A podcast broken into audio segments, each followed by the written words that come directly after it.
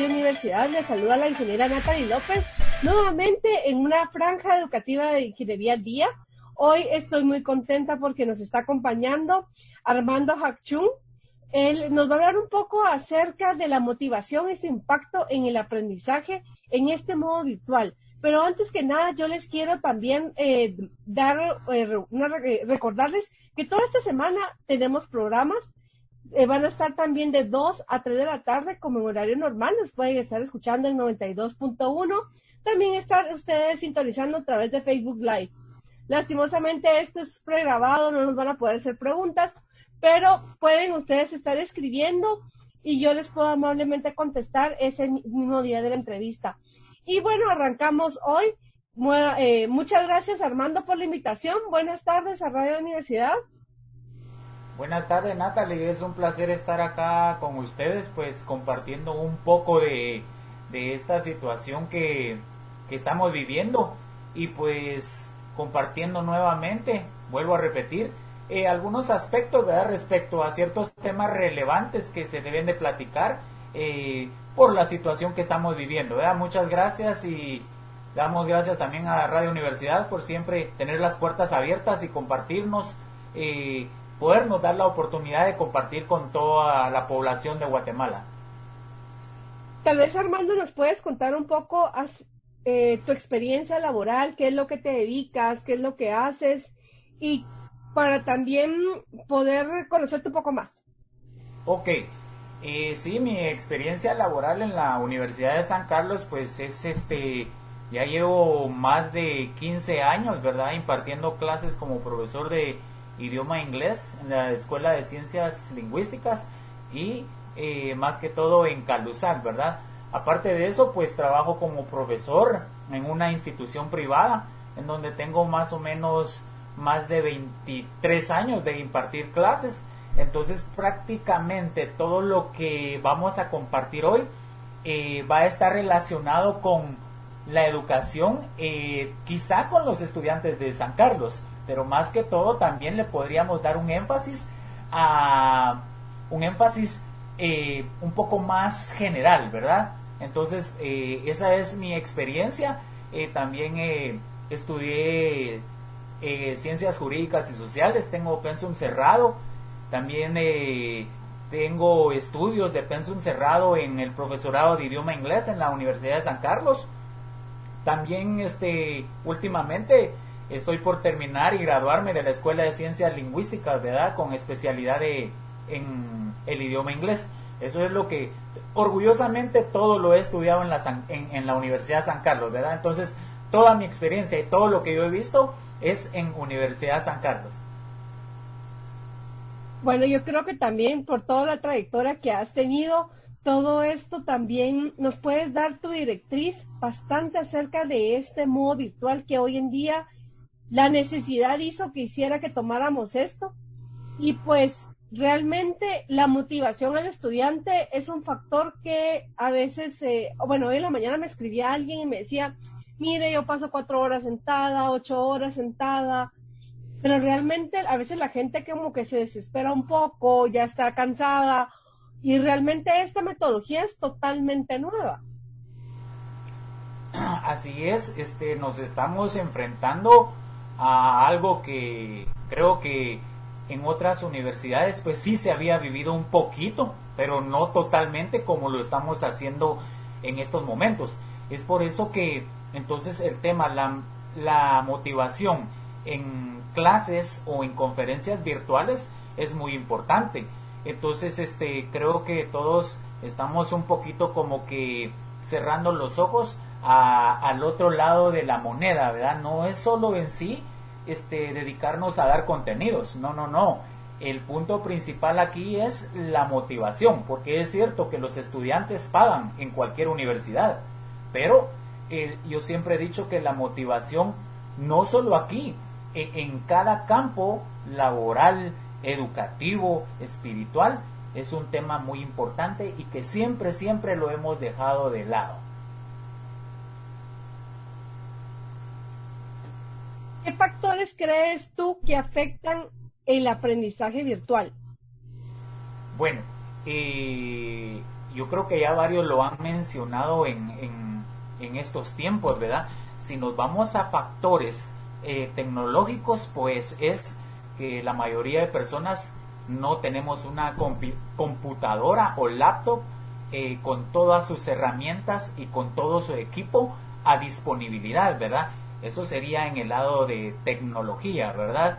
Y por otro lado también está el factor físico o el eh, que podríamos decir la instalación en donde nosotros estamos recibiendo nuestras clases, ¿verdad?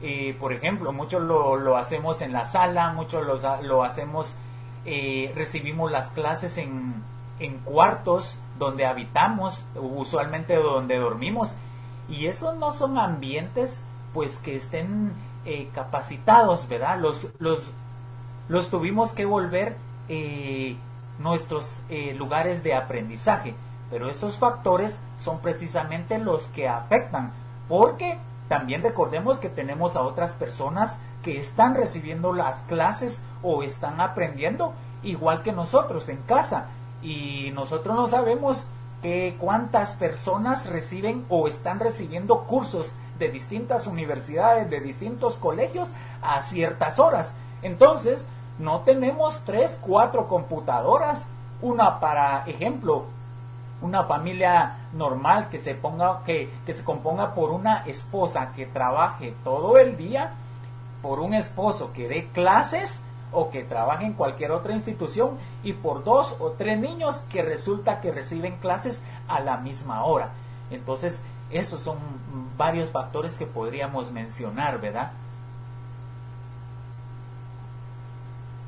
En este caso creo que habías dicho algo que realmente está pasando actualmente y no es la primera vez que lo escucho, donde las personas dicen que solo tienen un dispositivo y todos tienen la clase al mismo tiempo y actualmente no se puede compartir el dispositivo, así como, bueno, yo la misma hora, 10 minutos tú, 10 minutos yo, cuando la clase tarda una hora y media.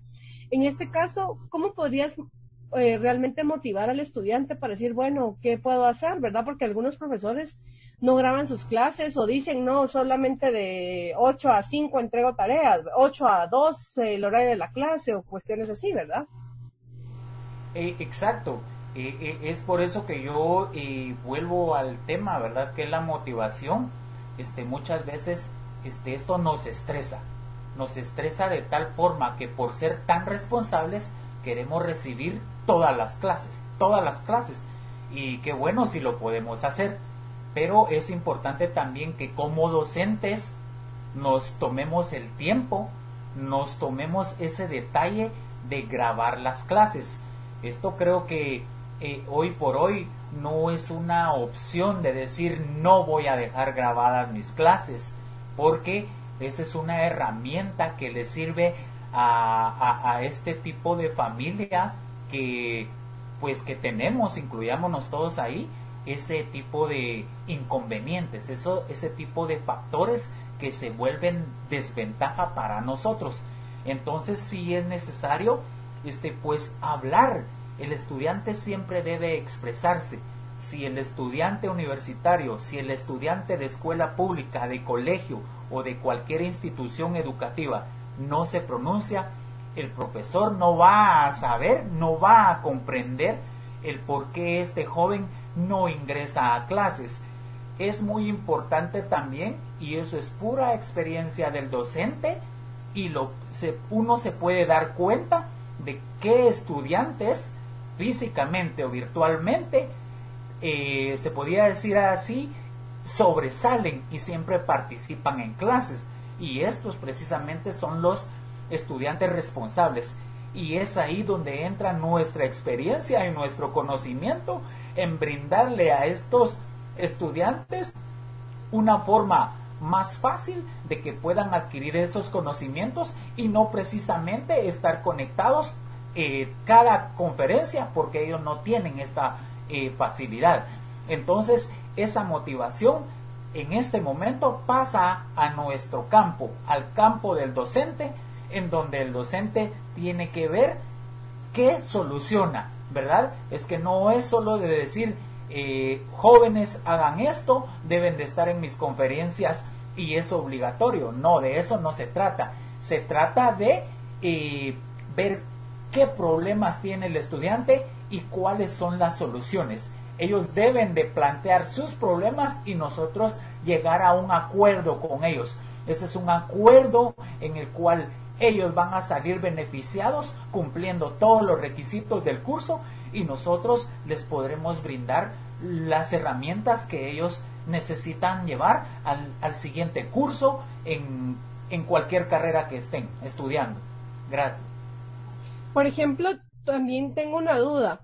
Todo este tipo de cursos virtuales, ¿tú crees que se puede dar para todos los cursos? Que está para cualquier clase.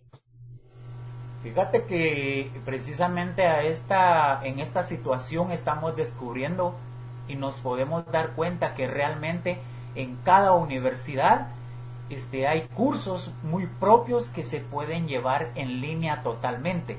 Esto en un futuro, aunque no queramos, eh, recientemente yo estuve en una universidad de Estados Unidos y pues este, ellos ya reciben dos días presencial y dos días virtual.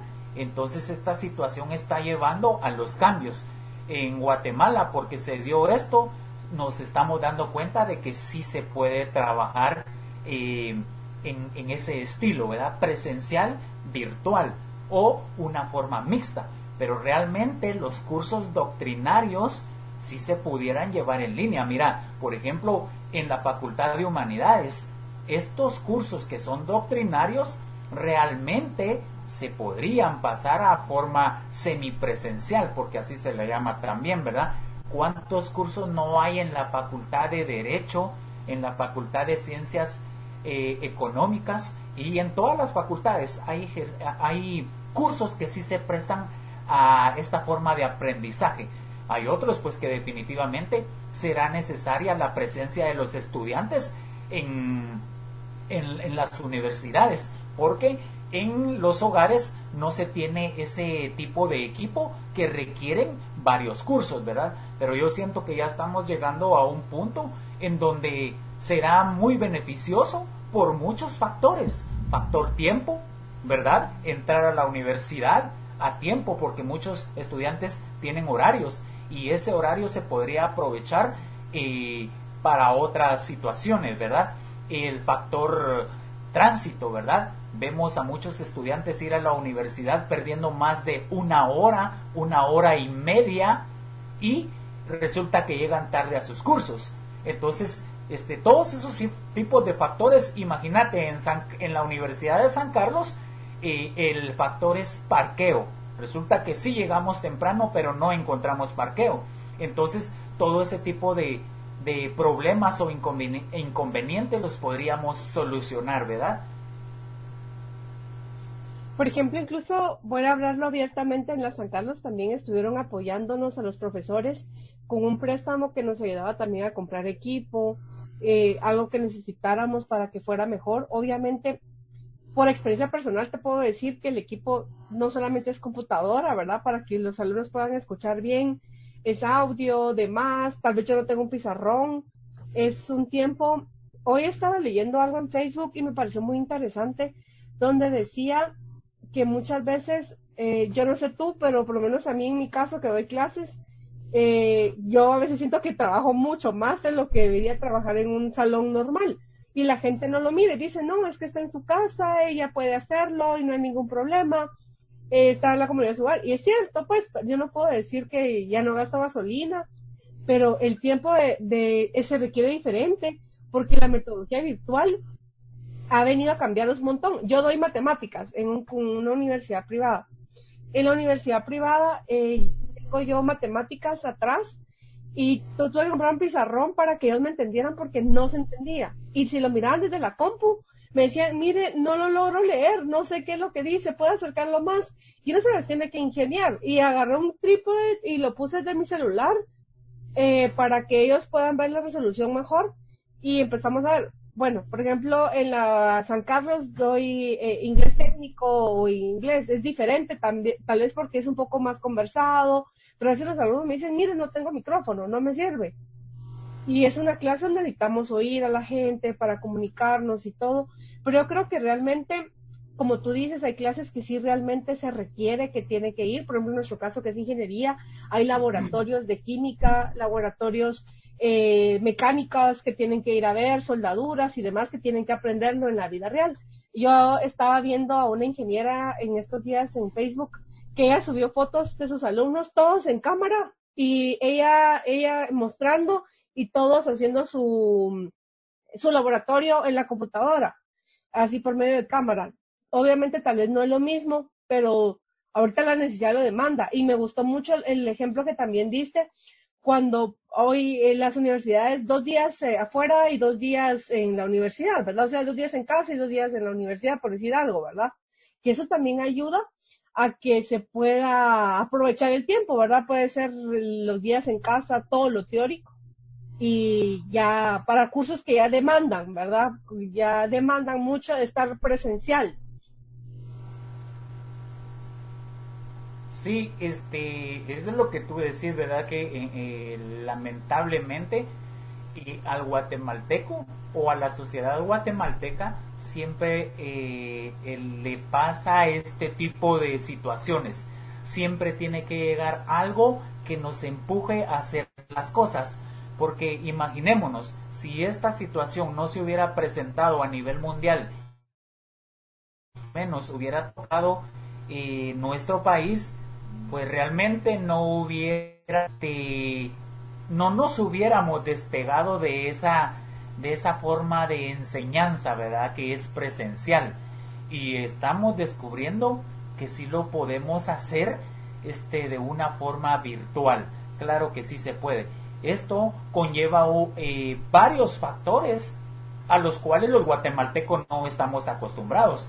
Porque entonces acá entramos a los valores que es integridad, honestidad, responsabilidad, lealtad, para poder hacer todos estos procesos bien y no vamos a necesitar de alguien que nos esté controlando físicamente, ¿verdad? Pero volvemos al tema. Esto es y, acá tenemos que motivar mucho a la gente, porque si no los motivamos, el factor estrés nos va a afectar demasiado. Si nosotros no estamos acostumbrados y no motivamos a los estudiantes, definitivamente no vamos a tener una educación, por decirlo, por decirlo así, sincera. Va a ser una educación donde todos van a estar aprobando cursos, pero nadie va a aprender algo significativo. Entonces ahí es donde también tenemos que mencionar el aprendizaje significativo, que es realmente eh, pues poner en práctica todos los conocimientos que tenemos en la vida real.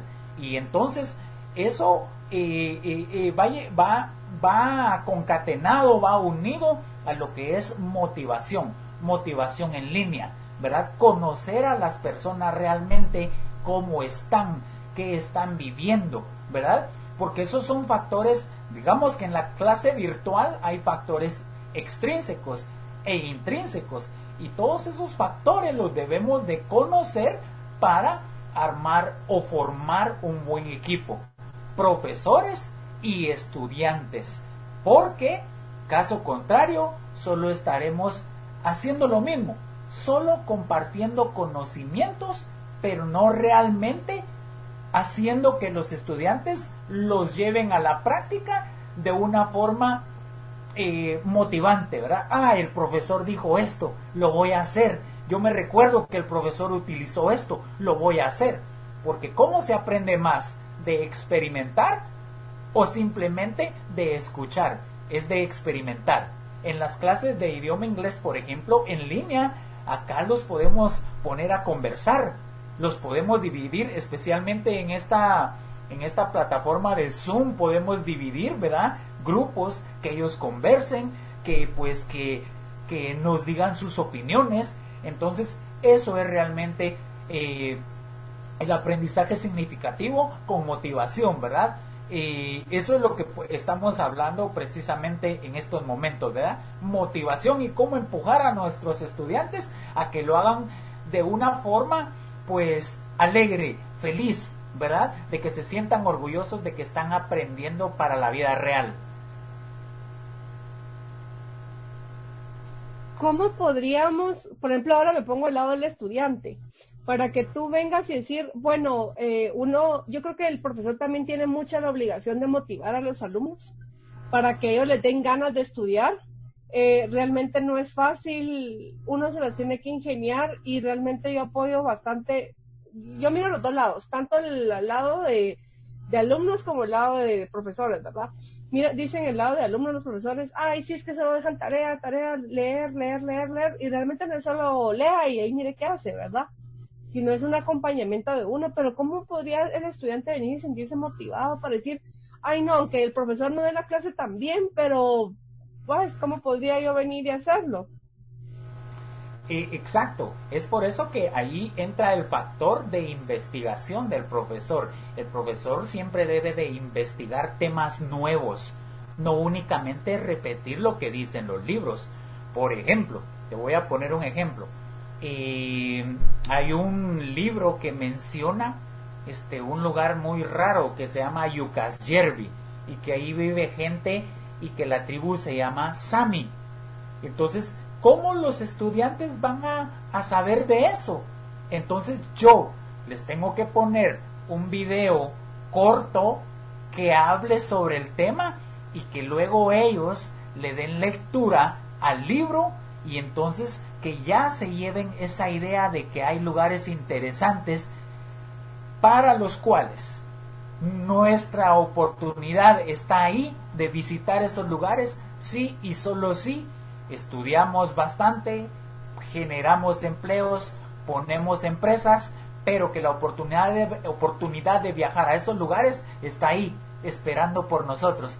Qué maravilloso conocer lugares nuevos y más que todo en este caso como profesores de idioma inglés que utilicen su idioma, pero que se den cuenta que no solo Guatemala existe, que hay lugares tan maravillosos y que los podemos conocer y los podemos conocer y esos lugares son los que nosotros debemos mencionar, esos temas son los que debemos de mencionar, ¿verdad? Para que ellos se puedan motivar y eh, imaginarse que ellos pueden ir a conocer al Cristo Negro, que ellos pueden ir y conocer tantos lugares de Europa que, que pues realmente no son tan famosos.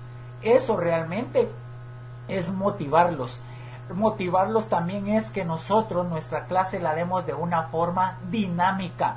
No solo se trata, miren jóvenes, el punto de hoy es tal y tal. Desde nuestra, desde nuestra, nuestra situación de profesores, una vez nosotros nos presentamos en pantalla y ven esa energía en el rostro, ellos saben cómo estamos de humor. Y la forma de hablar, ¿verdad? La forma de hablar debe ser en armonía, respetuosa, una forma en la que ellos realmente se vayan convenciendo de qué tipo, de qué líder, de qué tipo de profesor tienen enfrente de ellos, ¿verdad? Y eso es lo que realmente no hacemos, no lo hacemos, nosotros somos la autoridad, llegamos serios, no hay bromas, no hay ninguna ningún eh, rompehielo que nos una con ellos, directo al, al punto, directo al tema. No hay ejercicios, no hay videos, no hay ilustraciones. Y entonces es ahí cuando empieza el alumno a resentirse. Bueno, hoy estuvo así, el próximo día de clase lo mismo. Te aseguro que en tres semanas los estudiantes ya no quieren encender la cámara, se conectan, pero ya no le escuchan. Entonces ya saben cómo da la clase, entonces ellos lo van a investigar, van a leer en el libro y punto. Y entonces ya estás matando ese interés que el estudiante llevaba para eh, adquirir nuevos conocimientos.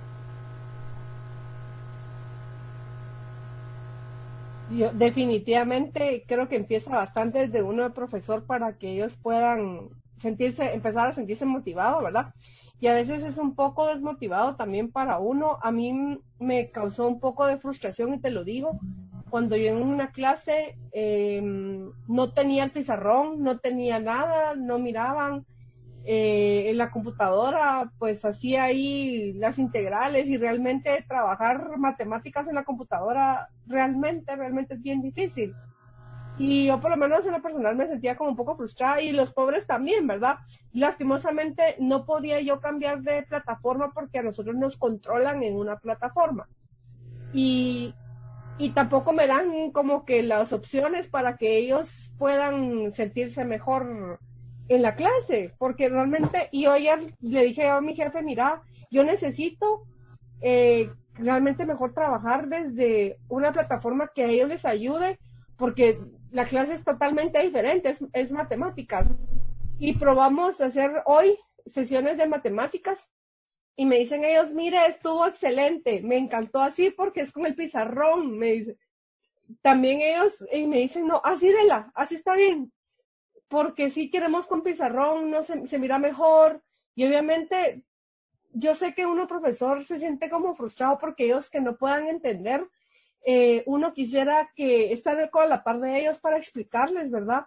Pero lo mismo, y me decían ellos, no, está bien así con, con pizarrón y todo lo demás. Yo creo que también, no solo como yo, hay muchas personas también que se han de sentir frustradas en la metodología, ¿verdad?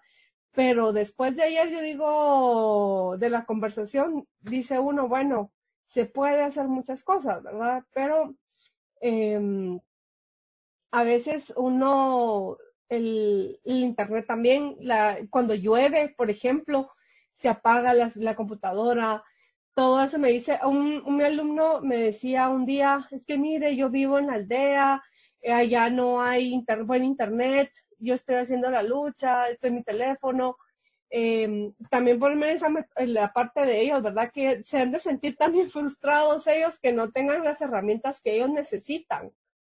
Y yo creo que es por ello tal vez que les pasa, bueno, mejor voy a estar solo ahí para que miren que estoy, pero voy a repasar por mi cuenta de plano, ¿verdad? E, e, es precisamente por eso que te digo, en otras palabras, el profesor debe de preparar bien su clase, pero no preparar la clase no significa solamente dominar el tema. Preparar la clase significa darle a ellos algo que ellos no conozcan de ese tema, ¿verdad? Entonces, por ejemplo, si voy a hablar de matemática, puedo ponerle alguna parte de alguna eh, película y que haya, que contenga contenido. Precisamente ayer hablando del área de matemática, yo, yo veía eh, una película que me recomendaron de una niña genio, de una, de una niña genio que toda la familia había sido, habían sido genios y a ellos se lo llevaban se lo llevaban a la universidad, a las universidades más famosas. Pero resulta que la madre de esta niña se murió y el hermano se hizo cargo, hablando de la película Grandes Rasgos. Pero el, el tío de la, de la niña no quería que ella fuera genio, porque se estaba perdiendo lo más importante de la vida, que era disfrutar. Y entonces la niña, volvemos al tema de motivación, iba al colegio, pero ya no iba a aprender algo nuevo, porque ya se lo sabía todo. Y entonces es ahí donde este, el, tío de la jovencita, este, pues le daba, eh, por decirlo así, como el tema de recreación por aparte, porque él miraba todo lo que se habían perdido ellos, ¿verdad? Entonces es darles, preparar la clase, pero darles algo extra, algo extra que ellos no se imaginan que existe y que puede ser, este, pues, eh, un factor, es como un gancho para que ellos, pues, se interesen en la clase. Esa es, la, la, la, la ventaja que tenemos nosotros, pero debemos de investigar bastante. Como te lo vuelvo a repetir, no se trata únicamente de dominar el tema, no, definitivamente debemos de ponernos en cada uno de ellos. Quizá alguno de ellos está enfermo, quizá alguno de ellos tuvo problemas para conectarse, quizá alguno de ellos no ha almorzado, no ha comido nada durante el día y tenga que recibir la clase. Son tantos factores internos, lo que yo te decía, intrínsecos y extrínsecos que se deben tomar en cuenta para eh, armar un engranaje, eh, como te lo vuelvo a repetir, donde los profesores, los estudiantes estemos muy conectados para que si nosotros damos y ellos dan, pues se vuelva una educación integral, una educación trabajada en equipo, ¿verdad? Realmente tienes toda la razón, incluso estos factores uno no los mira, ¿verdad? De que no han comido, y eso como afecta bastante cuando no han comido, porque incluso uno los puede ver en la cámara que hasta andan como así, me miro a otro lado, miro a otro lado, ya, y así, y tal vez la clase no es que esté mala, pues, sino que el factor eh, más, por ejemplo, nosotros que tenemos a los de ingeniería, ahí los hombres, yo ya me di cuenta que en la cámara comen a cada rato. Están ahí ellos y recibiendo su clase y comiendo, pero realmente como que no se enfocan en comer también, o por ejemplo tienen problemas. Un alumno me escribió un día y me dijo, eh, mire, falleció mi, mi, un familiar, mi papá o su mamá, alguien muy cercano. No estoy al 100 en su clase, me dijo, pero sí quiero continuar, me dice. Y a veces uno profesor también como que les pone el, el trata de la que no, decir, no, miren, basta, bueno, adiós, de no darle los recursos, ¿verdad? De todo. Y, me, y, y eso también como que pierden la motivación ellos. Así es. y tú tocaste otro factor que tiene que ver con mucho con la motivación y es ese precisamente espacio de aprender de esta forma virtual, pero darles 10, 15 minutos de, de, de, receso, porque no es posible que un estudiante escuche hablar 45 minutos y no haya participación. Las cápsulas educativas, al menos yo te voy a ser sincero, yo en las clases lo más que hablo son 10 minutos y vámonos con las actividades de ellos, otros 10 minutos pero siempre dándoles espacio para que ellos hagan ejercicios o asimilen el conocimiento, ¿verdad? En ejercicios escritos, en ejercicios orales, o que nos ponemos en plenaria y ellos digan sus puntos de vista. Porque cuando un estudiante participa, él se siente importante, porque su opinión está siendo escuchada, porque su expresión está siendo escuchada por los otros compañeros. Es así como se construye el aprendizaje.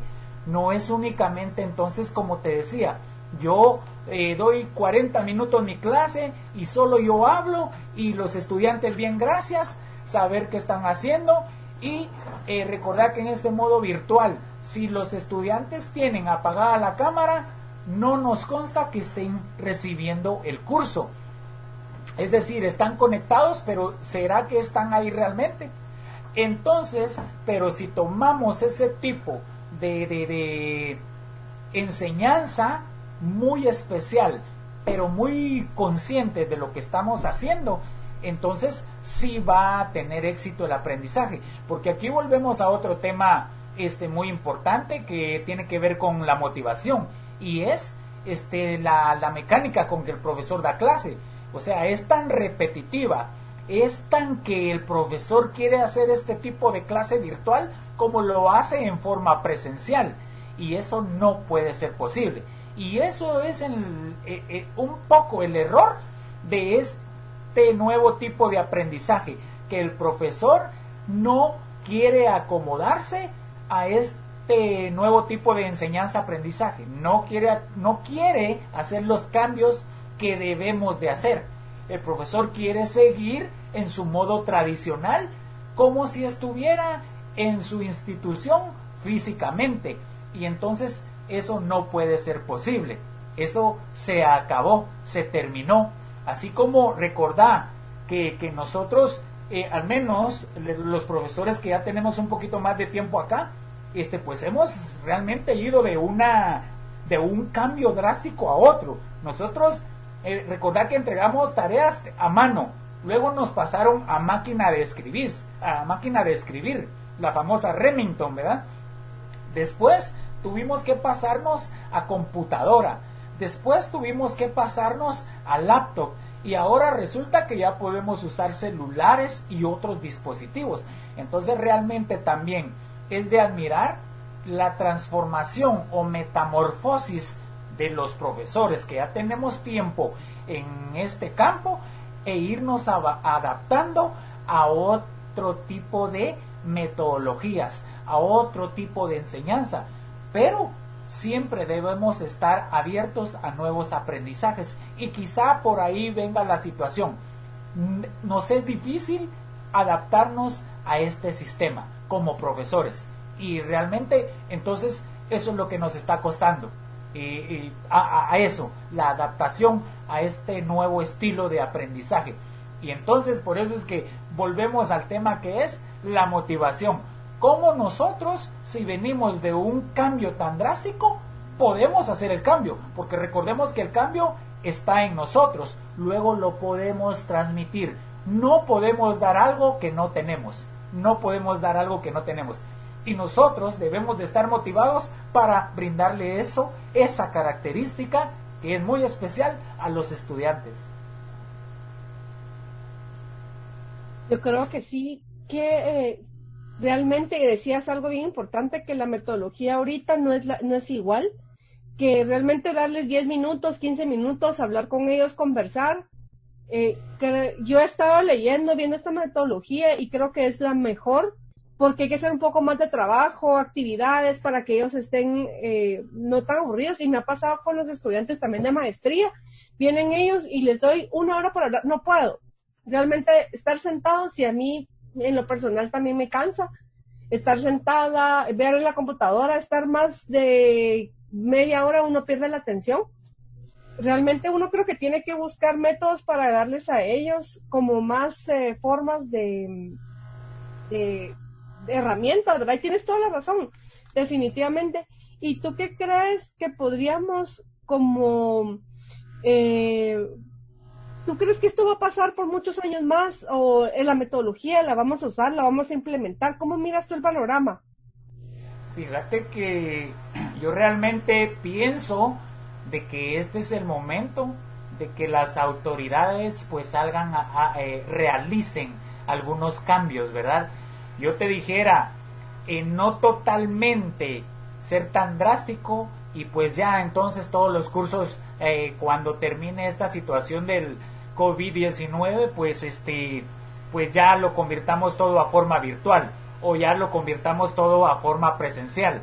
Yo creo que hay que ser como siempre, hay que ser muy sabios y pues siempre la palabra es un balance, un balance que beneficie a cada uno de los estudiantes. Recordar que lo más importante acá son los estudiantes. Entonces esos beneficios tienen que ir a dar a los estudiantes. Y yo veo esto así. En Guatemala será muy, muy difícil pues que realmente tomemos una forma virtual.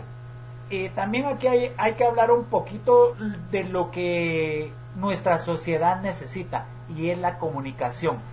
Y recordar que un factor muy importante y eh, eso es algo que va en nosotros es que nos gusta comunicarnos, nos gusta vernos. Así es la sociedad chapina, la sociedad guatemalteco es de mucho contacto. Eh, en otras culturas, pues, que no tienen mucho contacto y que, pues, digámoslo en otras palabras, no son tan unidos, hablando de familias, pues sí, con mucho gusto se adaptan a, todos a todas estas situaciones. Pero en Guatemala realmente necesitamos ese contacto, ese calorcito humano. Y eso es lo que nos hace diferente a otras sociedades. La sociedad de guatemalteca es muy, muy así, muy chapina, muy unida, pero muy unida todavía tenemos esa característica de ser unidos en familia. Yo voy a visitar a mi mamá, yo voy a visitar a mi papá, yo voy a visitar a mis hermanos, y eso. Y eso va a ser muy difícil de quitarla, de quitar ese factor en la sociedad guatemalteca.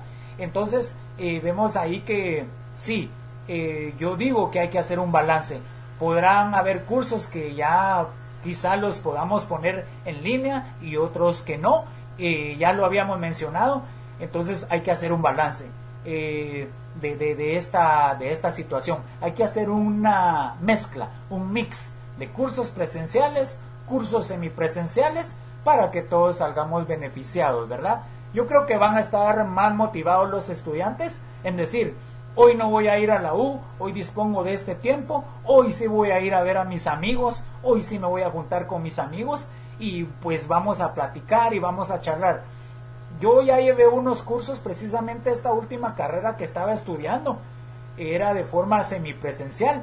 Y creo que llega un poquito más con gusto uno después de haber estudiado todos los temas que dan, ya solo a, a discutir los temas. Imagínate cómo es eh, yo esta carrera, la última que estudié, terminé de estudiar de forma semipresencial hace dos años, pero me pude dar cuenta de algo. Las clases virtuales es para que te vuelvas autodidacta. Los estudiantes tienen que agarrar su ritmo. Pero entonces eso es lo bonito, que ya una vez siendo uno responsable y estudiando los temas, puede ir a discutir los temas. Entonces aquí es donde es algo que no estamos haciendo nosotros en, en, este tipo de clases que tenemos o cursos o conferencias. Es lo que te mencionaba, que nosotros estamos agarrando estas clases como que si fueran en forma presencial. Y entonces ese, hay muchos factores, ese sería otro tema, hablar respecto a la forma de los cursos presenciales, qué características llevan y qué características llevan los cursos virtuales. Eso es otro tema. Y claro que sí, son totalmente distintos a lo que estamos tratando de hacer en estos momentos por esta situación o por este problema que surgió en Guatemala y a nivel mundial, ¿verdad? Gracias Armando. Y para poder concluir el tema, ¿qué podríamos decirle a nuestros, nuestra audiencia? Bueno, a toda la sociedad guatemalteca, pues yo realmente, pues una recomendación recomendación, no es consejo, porque y usualmente cuando uno da consejos, pues dice, ah, entonces yo no lo hago, yo no lo voy a hacer, es una recomendación.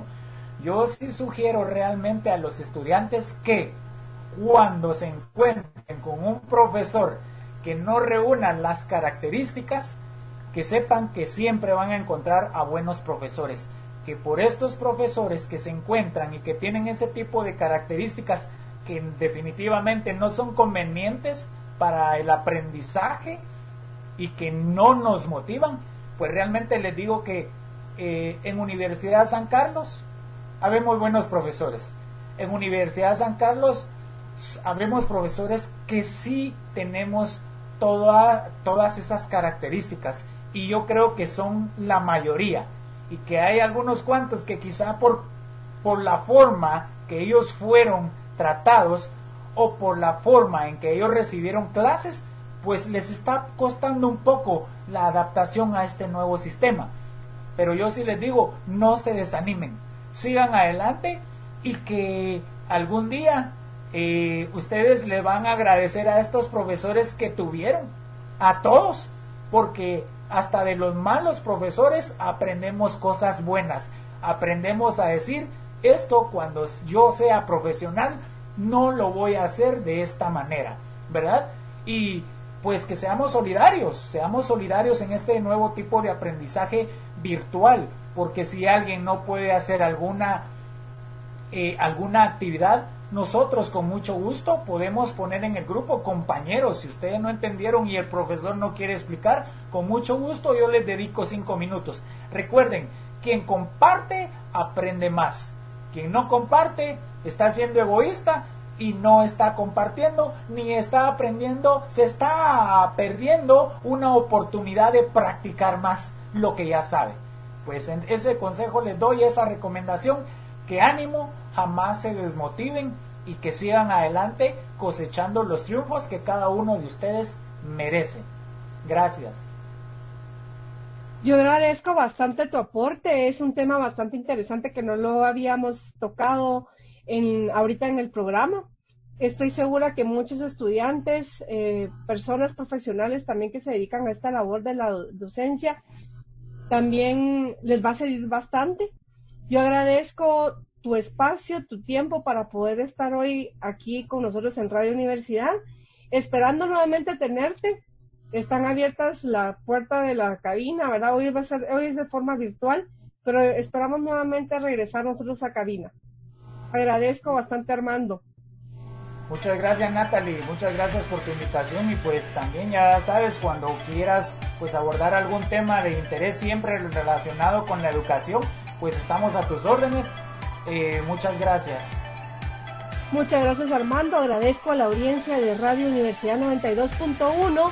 Les saludo a la ingeniera Natalie López, vamos a estar con ustedes con más cápsulas y con más información para ustedes. Que descansen y que pasen una feliz noche.